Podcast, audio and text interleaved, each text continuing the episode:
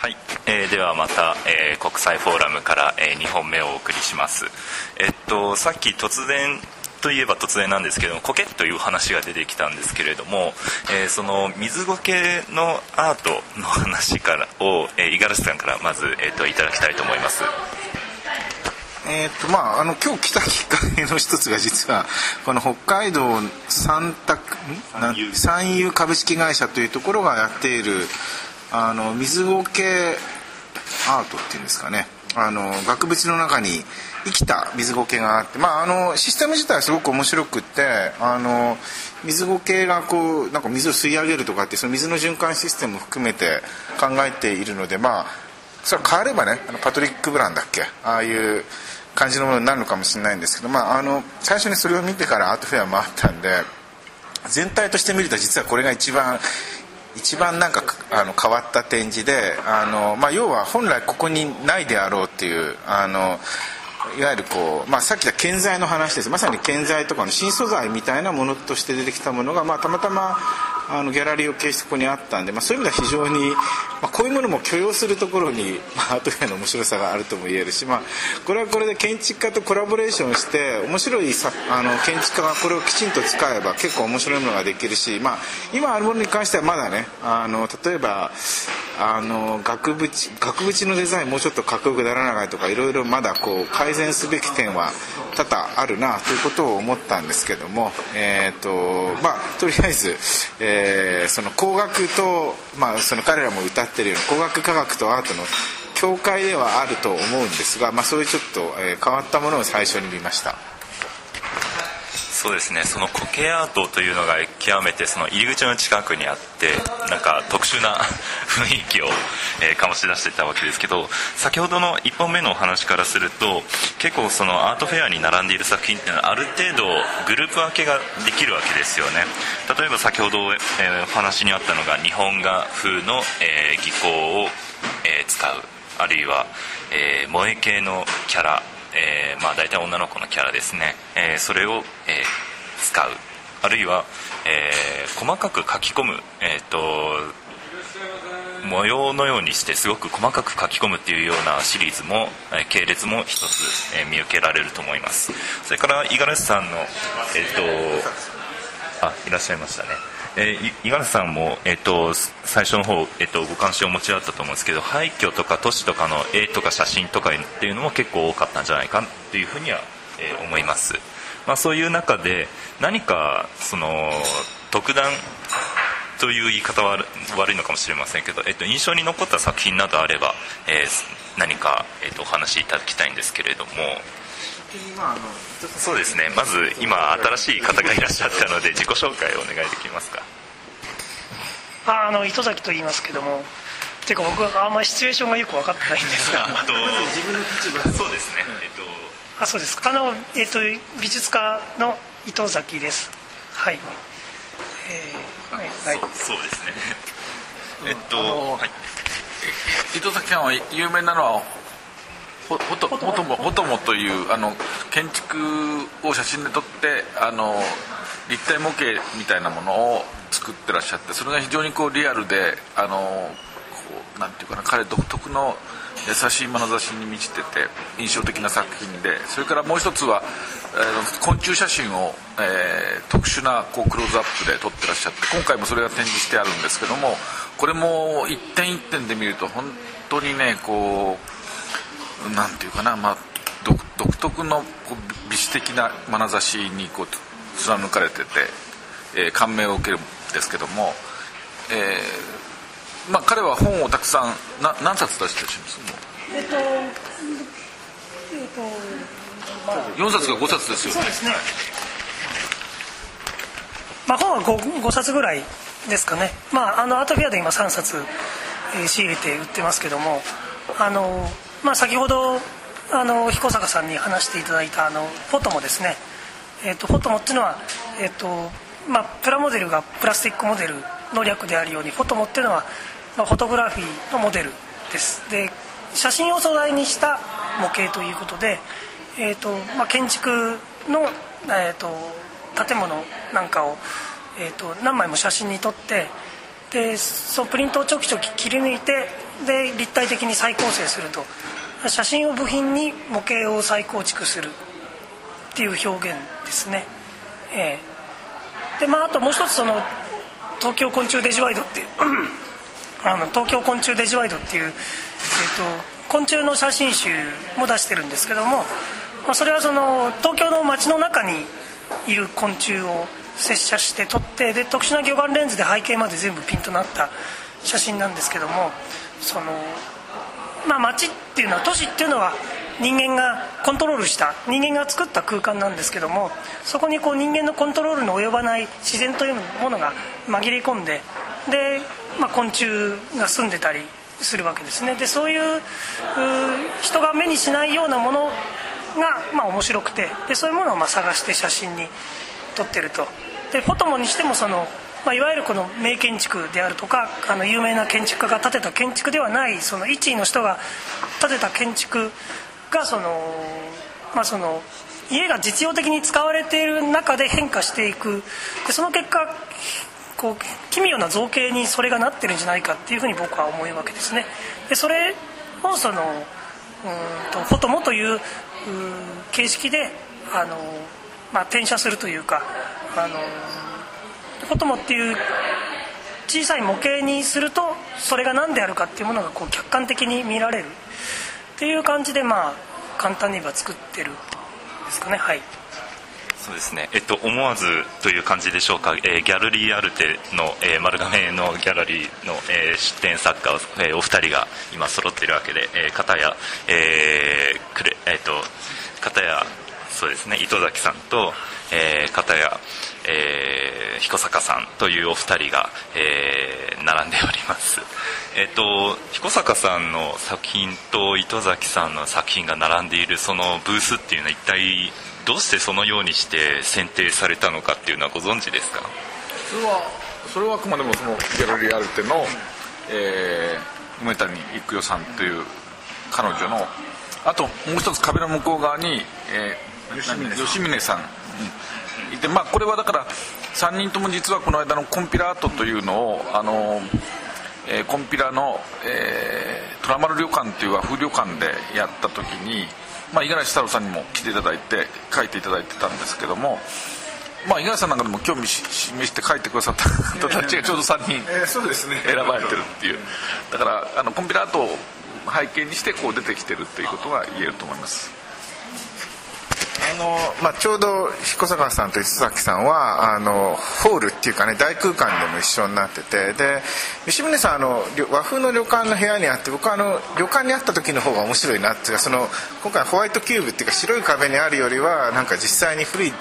建物あ古い壁のにあの彼女の作品がある方がより見え方が面白いなってちょっと思ったんですがであのまあ、全体見ての話なんです、まあ、さっき言ったようにちょっとあの金屏風風みたいなやつもあったんですけども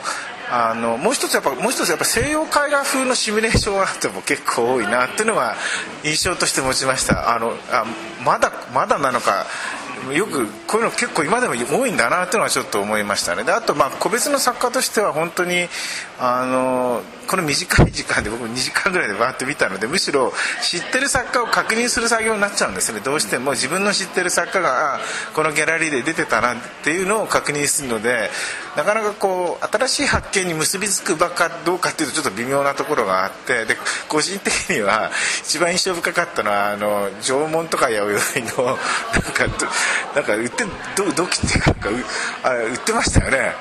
あ縄文弥生のものを同じ場所で売ってるんだってことが実は一番インパクトがあったんですけど。まあという感想です。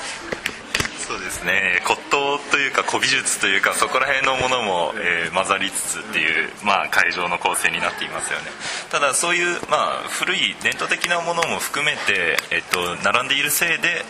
まあ、アートフェアとして成立して、えー、あるいは持続しているっていうようなところも、えー、もしかしたらあるのかもしれませんよね。えっと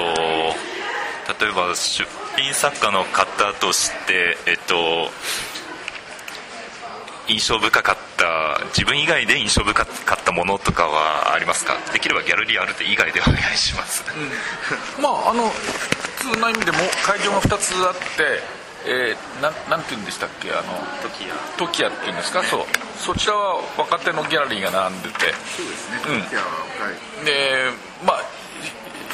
知ってる若い作家も何人かいましたけれども面白かったのはその中であのが画のこんああありましたね。が画のうん。直接ペイントそう。画のなんていうんですか？昆虫標本の上に、まあ、売ってるらしいんですけど画をね。それの上にペインティングしててでそれをこ昆虫写真撮ってらっしゃるから糸崎さんに「どう?」って紹介したら糸崎さんはチラッと見て「ひどい」って言って怒って怒って相手しなかったのあれが印象深かったですねますねそこはどういうふうにしてひどいっていうふうにまあだからこれはあのその立場の違いなんでしょうけどもそのやっぱりまあ僕はそのまあアートを目指しながらやっぱその極限にそのやっぱり自然の造形物っていうものに出会ってで僕は立場上その人間が作るアートよりも自然の造形の方がすごいしあとはその、うん、と人間の理性よりもそのまあ、僕は非認証芸術っていうコンセプトでやってるんですけどもその人間の意図しない作用の方が面白いんじゃないかっていう、まあ、ちょっと価値を逆転されているのでそういう立場からその昆虫の羽にそのマリンブに取っ払って絵を描いてるんだけど、まあ、それはちょっと昆虫に対するリスペクトがないんじゃないかっていうところで、まあ、それは立場上の。それで言うとじゃあ例えばあの今回ね割といくつかあったなと思うんでこう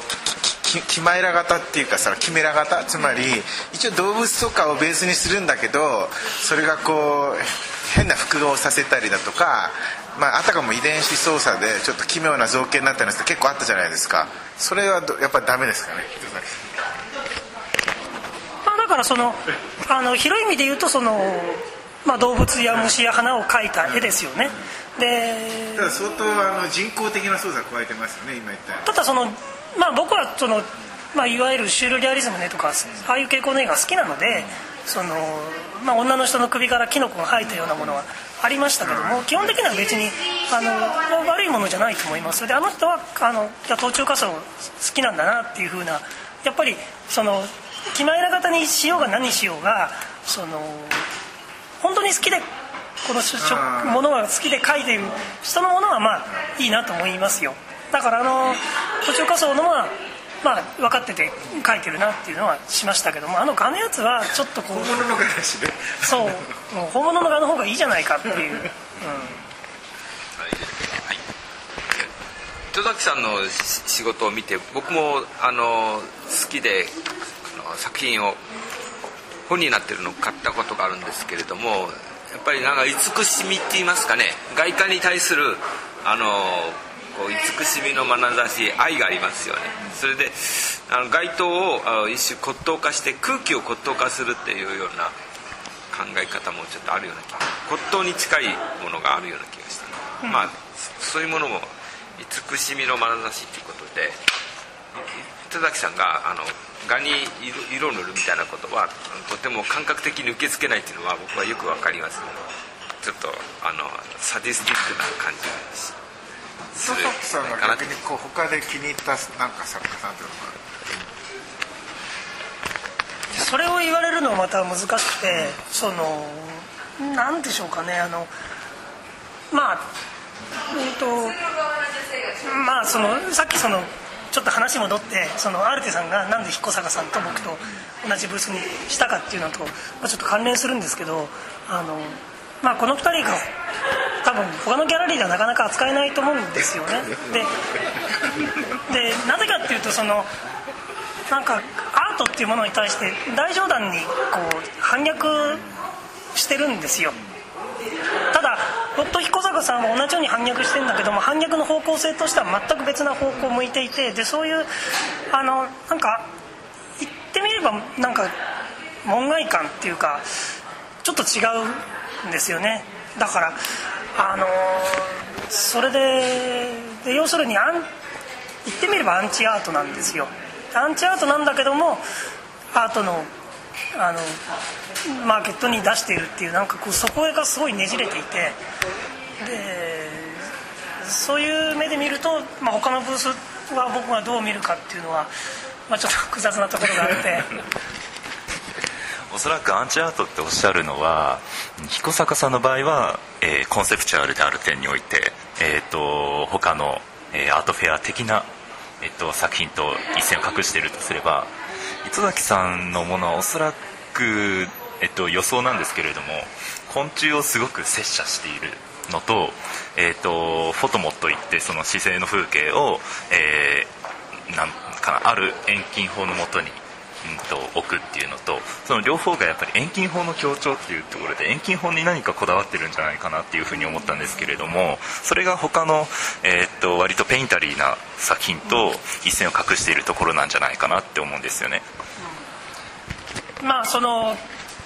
まああの遠近法まあ写真をやってるのでねそうすると遠近法の問題は、まあ、出てきて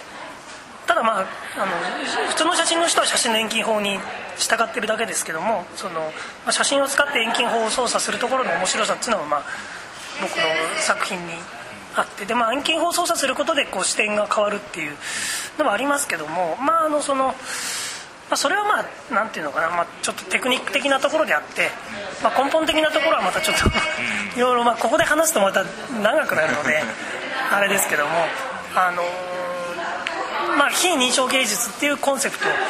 なんですよねでそこはそのまあ話すと長くなるのであれですけどもそうですね。まあちょちょちょっととりあえず考えてます、はい、浜谷君はなんかこう別にここれが気に入ったって何ですか？なんかそうですね。僕の場合はうん都市の風景をコラージュしているあるいは廃墟を描くっていったようなものがかなり多く見受けられたなっていうのが印象としてあってその何て言うのかな個別の作品というよりはそのある種のグループというのか、えー、そこら辺がちょっと気になって割と印象深かった感じですね。なんか都市に出てえっと体験する印象をことさら強調するとまあああいう風になるんだろうなっていう風な印象は、えー、受けました。思い出した。だからそうそうあの今お話あったの廃墟を描いたのはちょっと良かったですね。あのですかね。あの秋葉原とか雷門とか今の風景をあの廃墟に描く。まあだからああいうあれもまあそれは僕の解釈ですけどもあのああいうふうに廃墟に描くことによって今の風景のそのものの良さがかえって分かる。でまあ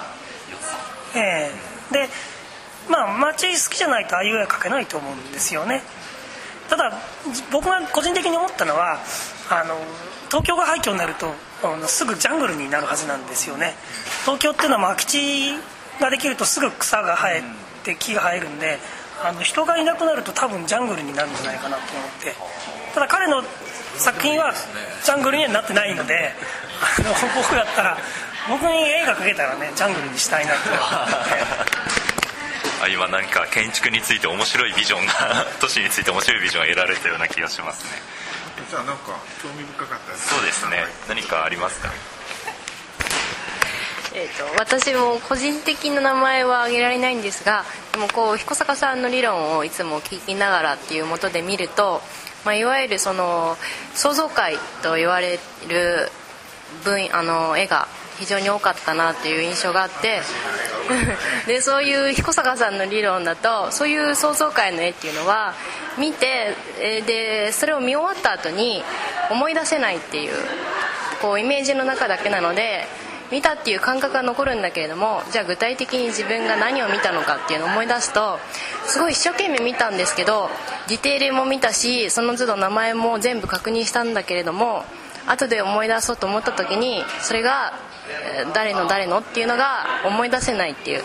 その感覚はすごい自分の中に残ってるなっていうのは印象として残ってます。なのでこのブースの雰囲気とかを思い出した時にこうふっと俯瞰した時にそのそれこそアルテさんのあそこの場の雰囲気っていうのは ある種異様であってそういう想像界の分野からいくとすごいシリアスにこうなんていうの雰囲気が違うなっていうのも感じましたしでもなんか全体的に本当にイメージが均一化してしまっているのである種の退屈というかうんなんか反発したいみたいな気持ちが生まれたりっていうのも印象としてあります今は。そうですねまあこんな感じでアートフェア自体は、えー、いろいろあるっていうことでいいと思うんですけれども、まあ、その中でどういうふうな、えー、個別性を打ち出していくのかっていうところが、えー、次の課題として見えてくるのかもしれません。ちょっと一言だけ、はい、あのやっぱりその世界金融危機があるんだと思うんですけどもそのせいだと思うんですけど草間彌生さんなかったですよね。ありました。ありました。何とかありましたか？僕が気が付かないんだ。気がつかなかった。絵の具で描いたのがありますありましたあそうですか。小さいですリーさんはどうしてどうでした？うん。ねだからそのリーさんとか草間さんがあんまり目立たないっていうのはそのそういう売り場としてはちょっと意外なんですね。つまり、まあ、かなり暴落してるので5分の1以下になってると思いますからあの億超えたはずですけどもそれはみんな5分の1以下に落ちてるのでかなりそういうことがあって多分出してこないんだと思うんですけどね。あとまあ中国美術も高くなったものって、まあ、10人以上の人がみんな億超えてますからああいうものがまあ出てないんですよね。それもまあ大体5分の1以下になってますので、まあ、10分の1ぐらいまであっという間になっちゃいますからそうするとまあね1億で買った人がまあ、9000万消えるわけですよね。だからその まあそのうんまあ高か高かった人たちがやっぱり辛い今時期なんですね。だから画廊さんでもあの依然として高い値段でずぶ価格見るとついてるんですがただオークションでプライマリーギャラリーが並べてたよりも高い値段でオークションで落ちてたから売れてたので今度逆転してしまってるのでオークションの方が安くなってしまって例えば名前言うとまずいですけども例えば35万の版画をの作家がいましてあれ今オークションって5万割ってますのでだからそうすると35万の定価では買う人いなくなってきちゃうわけですよね。だからそういうことがあって、まあ、そういう境目ですよね。だから結局画廊さんの値段っていうもの自体がプライマリープライスっていうもの自体が実はオークション制度の中で解体されてしまっているんですね。オークションとの相対関係においてしか成立しない状態になってきてるっていう、まあ、そういう時代変化を含んでいる、まあ、アートフェアだったというふうに思いました。では、えーと、時間も来ましたので、えー、ここで終わらせ終わらせようと思います。